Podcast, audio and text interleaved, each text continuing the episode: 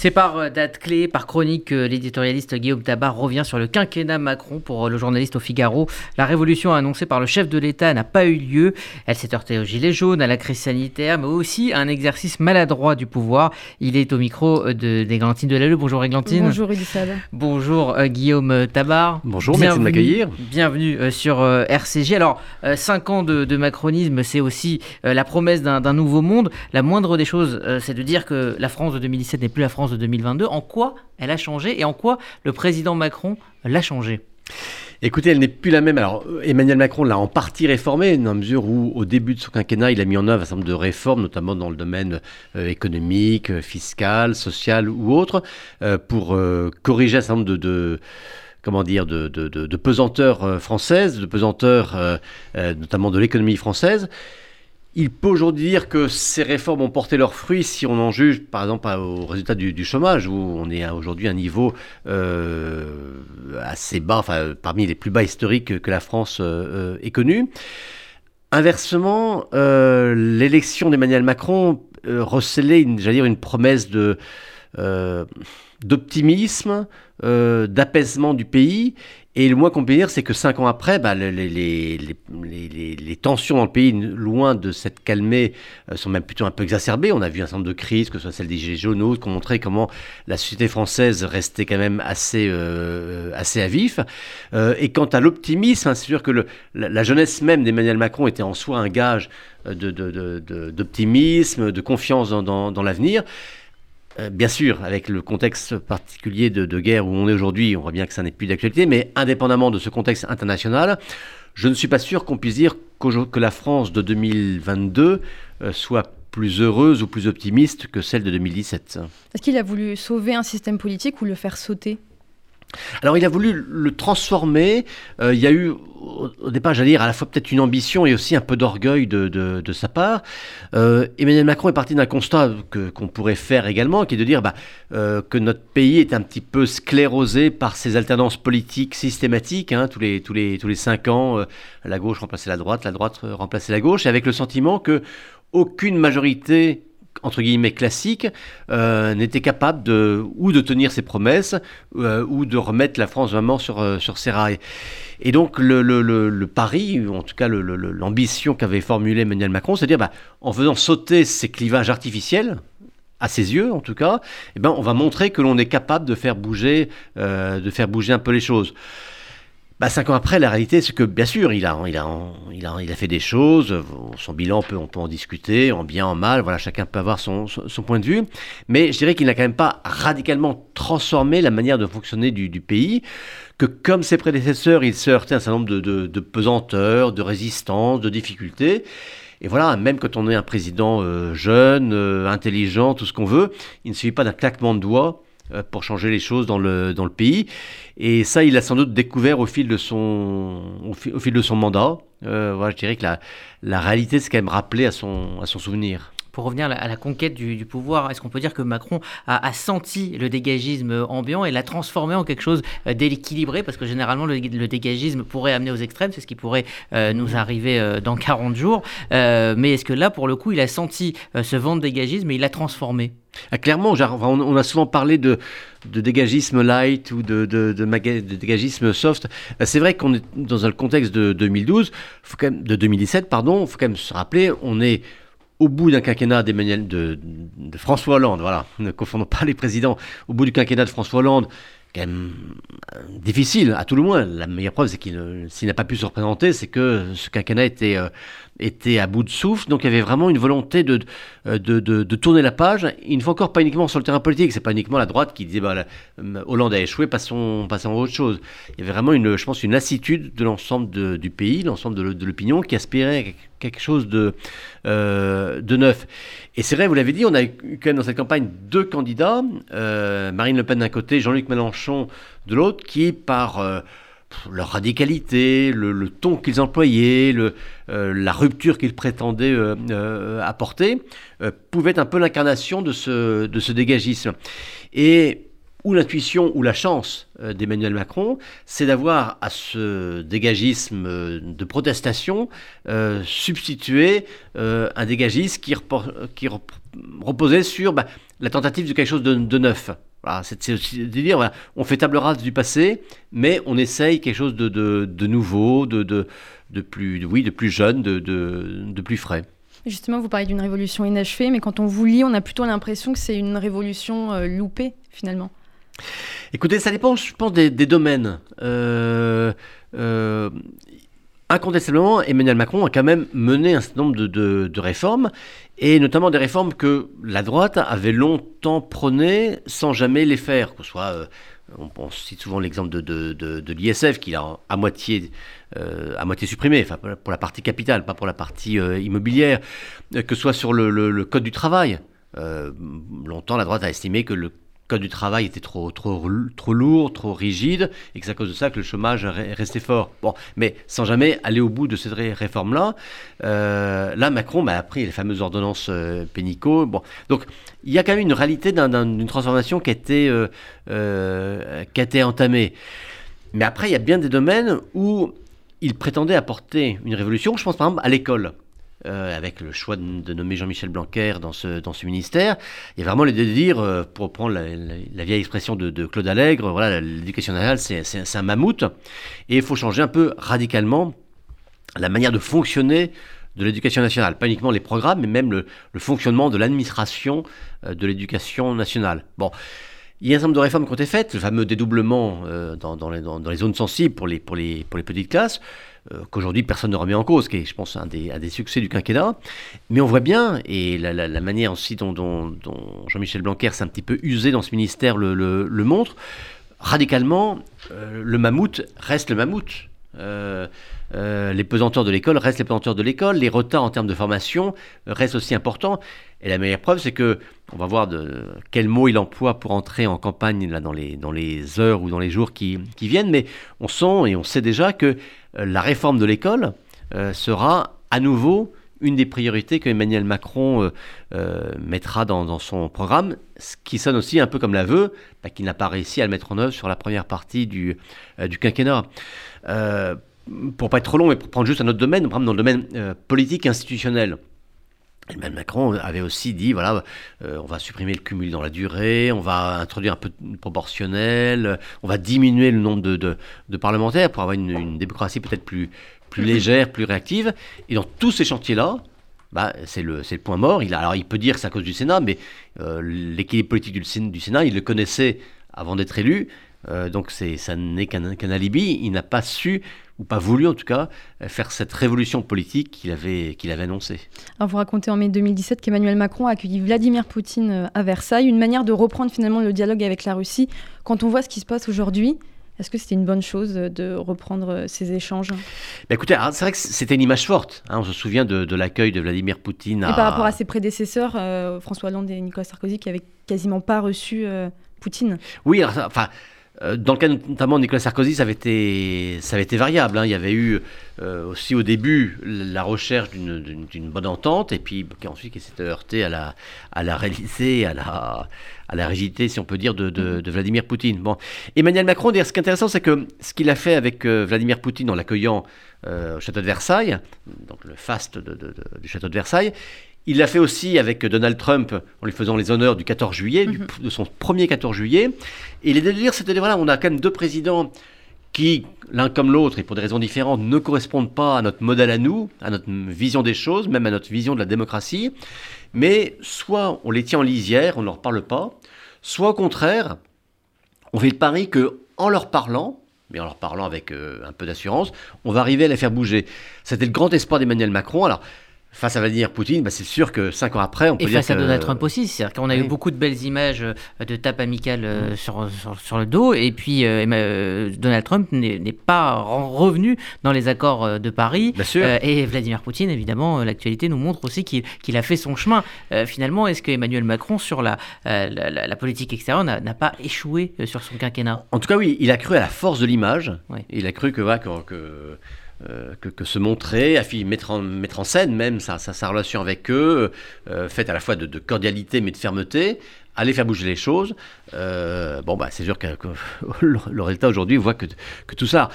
Est-ce qu'on peut dire que ça n'a servi à rien? Je ne suis pas sûr. Bon, euh, pour prendre être dans la phase très récente, euh, ça n'est pas parce que avoir été à Moscou discuter 5 heures avec Vladimir Poutine n'a pas empêché la guerre. Mais ne pas le faire aurait été une erreur voilà. aussi. Bon, donc, euh, après tout, vous savez, en, en diplomatie, on tente des choses. Bon, ça marche, ça marche pas. Si ça avait marché, ça aurait été un grand succès, ça aurait pu faire bouger les choses. Mais si ça ne marche pas, on ne peut pas lui reprocher euh, que ça n'est pas que ça n'est pas abouti. Le quinquennat d'Emmanuel Macron été marqué par les gilets jaunes, la crise de, de Covid-19, l'assassinat de Samuel Paty, maintenant la, la, guerre en Ukraine. Si ces événements n'avaient pas eu lieu, est-ce qu'il aurait révolutionné le monde politique? Est-ce qu'il aurait réussi? Écoutez, j'en suis pas persuadé parce que bien sûr... Ça change rien finalement. Bah, c'est une évidence quand même que tous ces événements que vous citez, ça, ça commence très tôt. Hein, euh, euh, la, oui, la crise du, des Gilets jaunes, on est en... Euh, 2018. De, fin 2018, enfin, en décembre 2018, puis tout de suite, il y a après la crise du Covid qui, euh, qui enchaîne. On peut dire, bien sûr, ça l'a empêché d'aller au bout de ce qu'il voulait faire. Bon.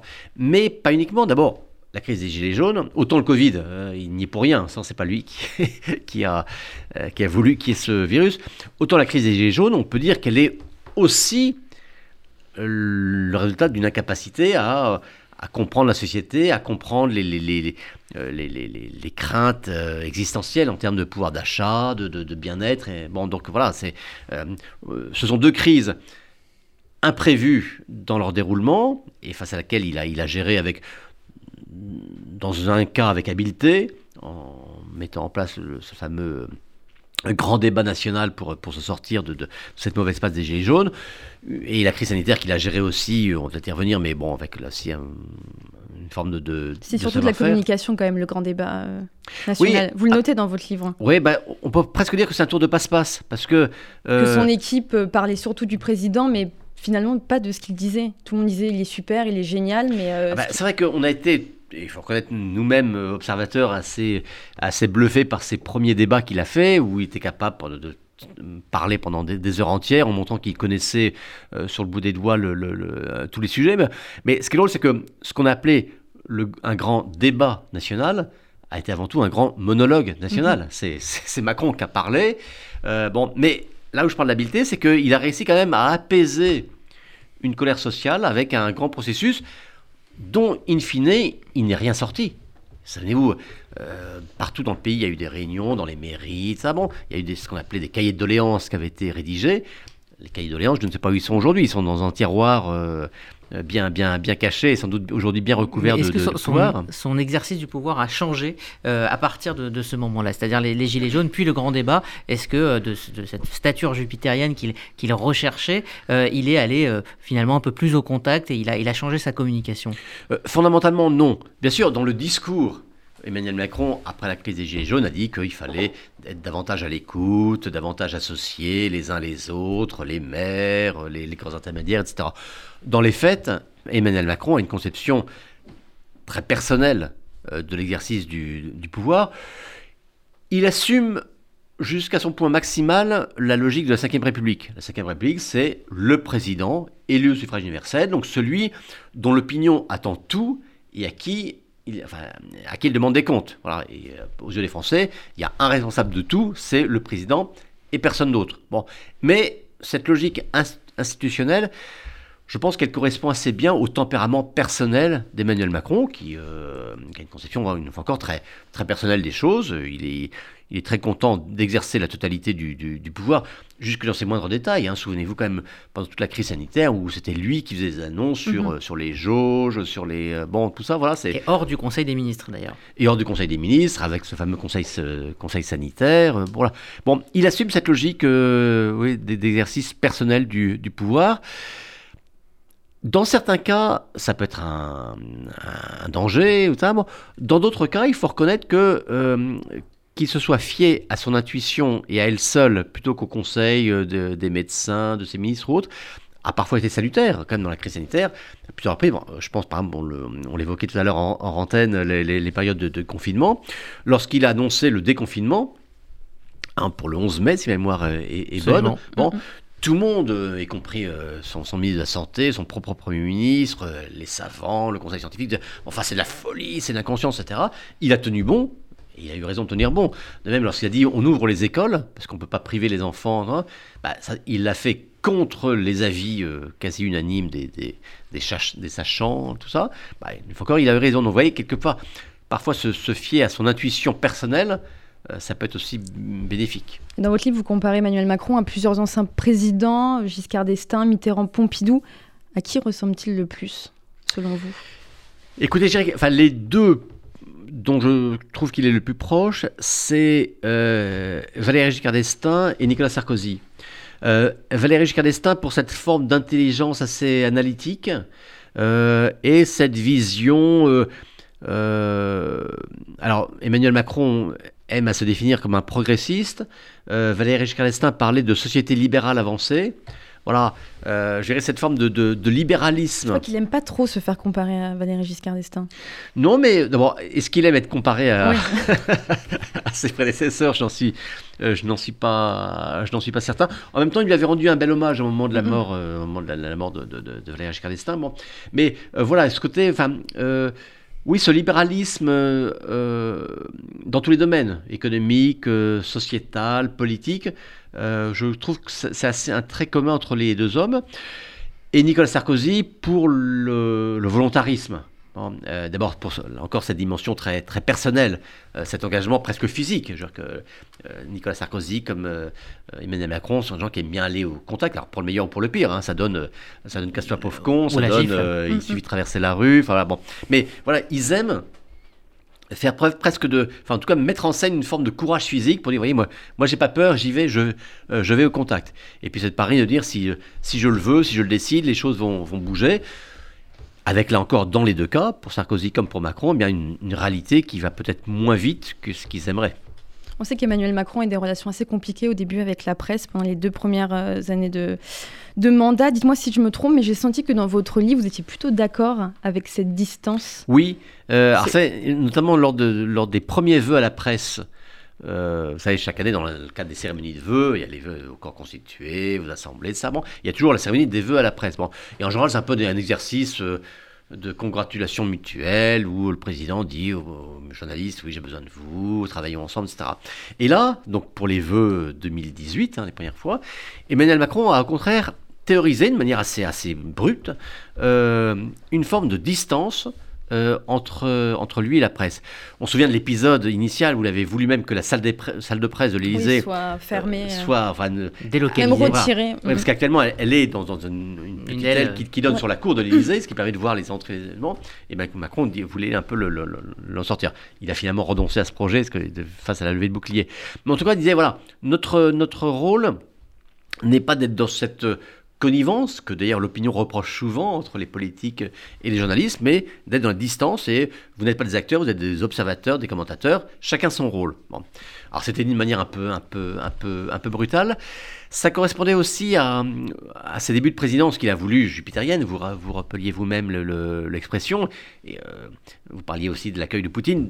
C'est toujours cette idée. Voilà, c'est je restaure une certaine majesté mhm. de la fonction. Malgré ses 39 ans à l'époque. Malgré ses 39 ans, ou précisément pour compenser cette, cette, jeunesse, mettre en scène cette, cette, solennité de la fonction, qui était aussi un peu une manière de corriger l'exercice euh, hollandais du pouvoir, qui pour le coup a peut-être un peu manqué de, de, solennité, de majesté, même de mystère. Et avec une grande proximité avec la presse également. Oui, Emmanuel ben, Macron a été traumatisé, enfin traumatisé par le bouquin sur euh, François ben, Hollande. c'est clair que dans, ce domaine-là, mais comme dans tous les domaines, Emmanuel Macron a voulu prendre le contre-pied mhm. de, François Hollande. C'est un peu classique. Euh, on prend toujours le contre-pied de son prédécesseur. Souvenez-vous, Chirac succédant à Sarkozy. Euh, pardon, Sarkozy, succédant à Chirac, voilà, c'est plus dans, cet ordre, dans cet ordre-là.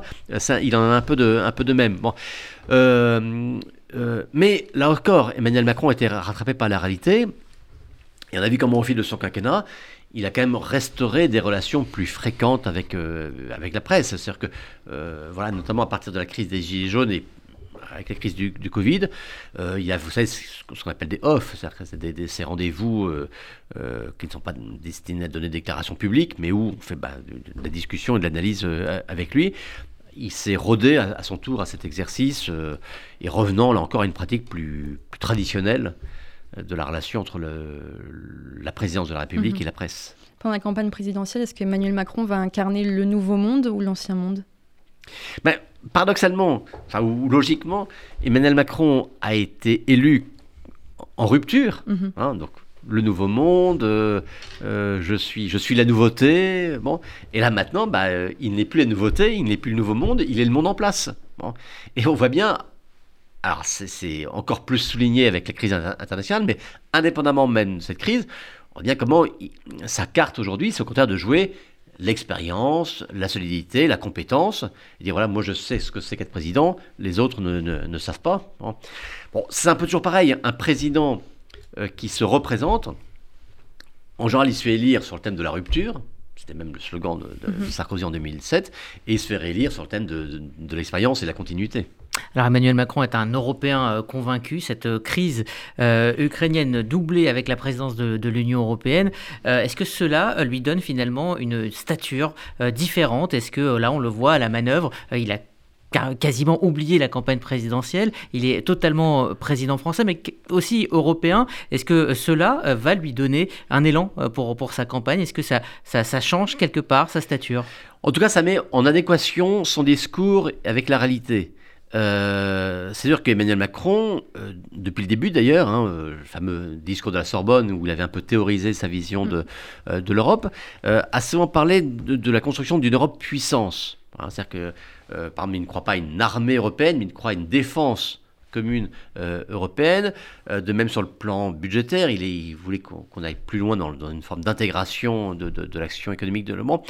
Mais ça s'est fait avec le prêt, euh, le prêt commun européen, c'est aussi une grande première. Oui, mais précisément à la faveur d'une crise. C'est-à-dire que ces discours-là, bah, c'était un peu resté, resté lettre morte. Il a fallu la crise du Covid pour que, face à l'urgence et face à un événement tout à fait hors norme, l'ensemble des pays de l'Union décident de cet emprunt commun de 750 milliards d'euros. Donc euh, ça correspondait à ce qu'il voulait, mais c'est la crise qui l'a permis, c'est pas son action. Là, pareil, euh, face à cette crise internationale, on a vu comment pour la première fois même l'Europe a décidé de livraison d'armes à l'Ukraine, de sanctions communes euh, à l'égard de, la Russie. Ça correspond bien à cette idée d'une Europe puissance que voulait Emmanuel Macron. Mais ça n'est pas parce qu'il l'a voulu que ça s'est fait, c'est parce qu'il y a une crise venue de l'extérieur qui a imposé ou qui a, permis, en tout cas, que l'Europe euh, agisse dans ce, dans ce sens-là. Dans les derniers sondages, Emmanuel Macron a gagné 2-3 points depuis le début de la, de la guerre en Ukraine. Il est à 28% environ, je crois, par rapport. Enfin, il a 10 points d'écart mhm. avec euh, Marine Le Pen. À 54 jours du second tour, est-ce que pour vous, le match est plié pour la présidentielle? Écoutez, on peut jamais dire ça. La meilleure preuve, c'est que là, on vit une crise euh, qui se profilait, mais dont personne n'avait imaginé qu'elle se déclenche de, cette manière-là et qu'elle avec cette euh, cette, euh, cette brutalité. Bon, euh, et la grande leçon, c'est quand même c'est qu'en politique, tout va très vite, mm-hmm. bon, et que un événement qui, qui, qui qui assèche toute forme de débat. C'est-à-dire que les jours où nous sommes, on ne peut discuter de rien d'autre que de cette citation internationale. Mais les choses peuvent se retourner aussi très, très, très, très vite. Bon, et euh, voilà, le problème d'une campagne, c'est que bah, après, il y, a des, euh, il y a des événements extérieurs, il y a des, il y a des déclarations qui, euh, à un moment donné, peuvent, peuvent déraper ou changer la donne. Bon. Ce qui est sûr, c'est qu'aujourd'hui, Emmanuel Macron est entré dans cette campagne en position de favori. C'est une, réalité ne serait-ce qu'en raison bah, un peu de l'éclatement ou de l'évitement de, ses oppositions. Bon, le fait que même avec la candidature d'Éric Zemmour fait, que même Marine Le Pen, elle n'est plus au niveau où elle était euh, il y a encore, euh, euh, un an, même si elle a repris un peu de, de, quelques points dans les, dans les sondages. Donc il est de toute façon entré en position de favori. Ce qu'on peut dire aussi, c'est que le déroulement de la pré-campagne, si on considère que jusqu'à présent on était en, pré-campagne, a plutôt conforté cela. Bon, le fait que la gauche n'ait pas réussi à se mettre d'accord sur une candidature unique, le fait que la candidature de Valérie Pécresse n'est pas prise euh, après, le, il y a eu un petit effet post-primaire, euh, bon, mais qui, qui, qui, est assez vite retombé. Et puis le fait que euh, sa campagne ressemble plutôt à un chemin de croix qu'à un parcours gagnant pour, l'instant. La division aussi de l'électorat nationaliste entre, entre Marine Le Pen et, et Éric Zemmour fait que voilà, ce statut de, de favori était renforcé. évidemment, avec cette guerre en Ukraine, ce statut est encore plus renforcé. Donc, le, oui, ce statut de favori, il est évident pour Emmanuel Macron. Bon, mais statut de favori ne veut pas dire à 100% que le match euh, est plié, il faut toujours rester humble en la matière. Réponse dans 54 jours. Donc en attendant, vous pouvez lire Macron, la révolution inachevée, euh, jour après jour, épisode après épisode pour revivre euh, tout un quinquennat. Voilà, c'est signé Guillaume Tabar, c'est chez Robert Laffont. Merci infiniment. Merci, à vous d'être venu. Merci à vous, Églantine de la